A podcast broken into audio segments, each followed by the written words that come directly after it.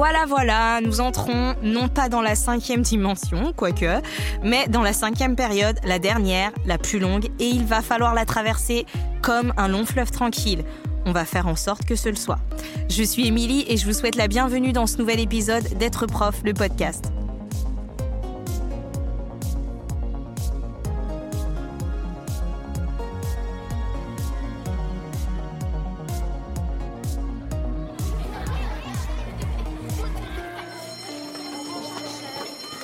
La première des choses est de ne pas naviguer à vue pour ne pas se laisser submerger par l'accumulation d'obligations qui va nous envahir. Parce que si on ne s'attend pas à toutes ces choses qui vont arriver, on aura vite la tête sous l'eau et à ce moment-là, chaque nouvelle chose va nous sembler insurmontable. Cette période est une période d'aboutissement et de clôture.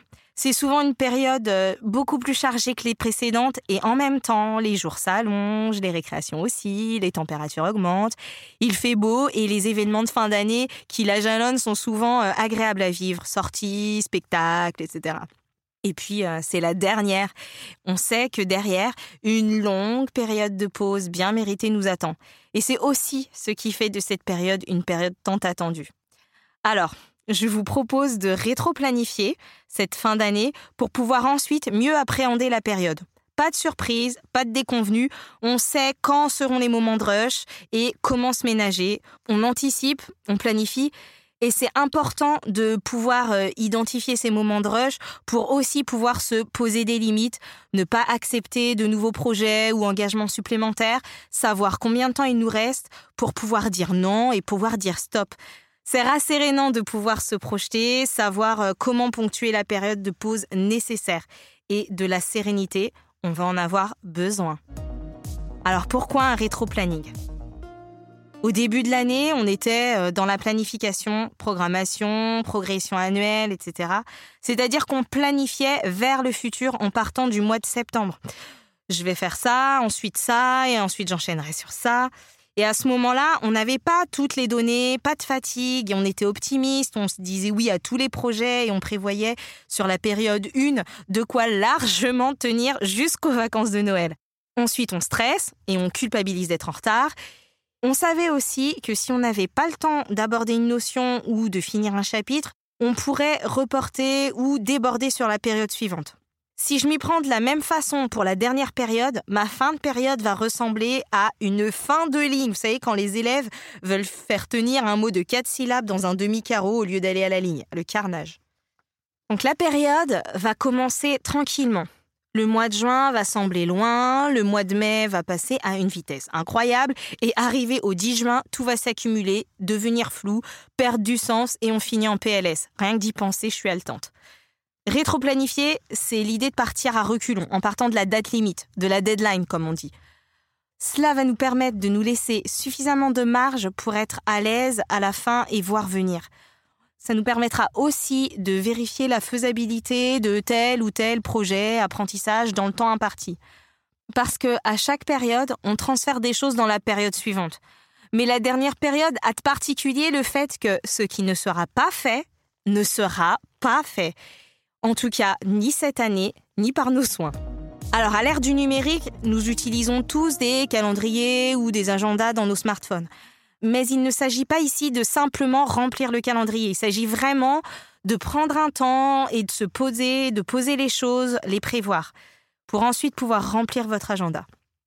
La première possibilité est d'avoir une grille de calendrier mensuel. Une ligne égale une semaine. On peut facilement le faire dans un tableur, euh, jour en en-tête de colonne, date et numéro de la semaine en en-tête de ligne. Et hop, on imprime et on est prêt. Remplir cela calendrier à la main avec des feutres ou des crayons de couleur est sûrement plus rapide, plus visuel, plus créatif et plus efficace. Et puis des ajouts peuvent avoir lieu en cours de période. C'est toujours comme ça, la dernière période, il y a toujours des trucs récurrents chaque année et prévisibles qu'on n'avait pas prévus. Comme ça, vous pourrez utiliser la même couleur pour les événements liés entre eux et une couleur pour les événements uniques qui ne nécessitent aucune préparation en amont. Donc vous allez commencer par y placer les événements obligatoires, les temps forts, les échéances par exemple, conseil de classe, remise de livret, euh, festivités, expositions, portes ouvertes, fêtes de l'école, spectacles, rencontres sportives, sorties, etc. les concertations de fin d'année, les réunions de SS, équipe de suivi de scolarisation des élèves handicapés, euh, les conseils des maîtres, répartition des classes ou des élèves, les dernières formations, euh, le conseil d'école ou le conseil d'administration, la visite du collège, la visite des élèves en stage, les rédactions de rapports, la rédaction des documents euh, divers, PPRE, GEVASCO, bilan d'orientation, bilan de synthèse, les dossiers d'entrée en sixième, et j'en passe. La deuxième possibilité est d'utiliser un tableau avec dans la première colonne la liste des événements et des échéances qu'on vient de lister, et en en-tête de colonne les semaines ou les dates. Certaines tâches finales ou événements ou échéances vont nécessiter d'effectuer en amont des sous-tâches. Vous pourrez donc voir dans l'exemple joint que les sous-tâches seront notées sous la tâche finale de la plus lointaine à la plus proche dans le temps, à l'image de notre rétro-réflexion. Donc comment faire pour compléter un tel, document? Nous allons commencer par noter les échéances. Je pars de la fin et je remonte le temps. Par exemple, voici comment on pourrait réfléchir pour les livrets dans le premier degré. Je choisis une couleur pour les livrets et j'écris toutes les étapes de la même couleur. Donc, je rends les livrets aux familles le 26 juin. Je vais donc prévoir de donner les livrets assignés à ma direction le mardi précédent. Hein. je lui laisse quelques jours dont un jour de repos parce que je ne suis pas euh, le seul enseignant à rendre mes livrets à cette période.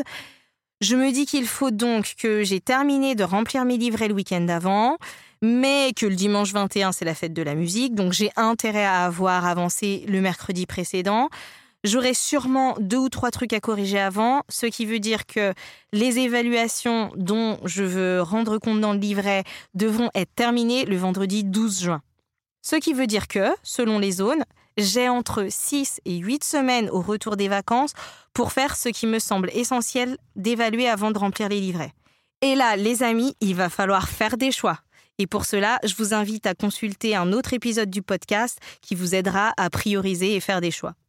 Donc ceci n'est qu'un exemple, mais on peut tout à fait tenir le même raisonnement pour euh, la restitution du projet danse, le spectacle des 50 ans de l'école, les premières dates d'examen ou le départ en stage des troisièmes. L'idée, c'est de partir du terme du projet et de planifier tout ce qui va se construire en amont de ce terme.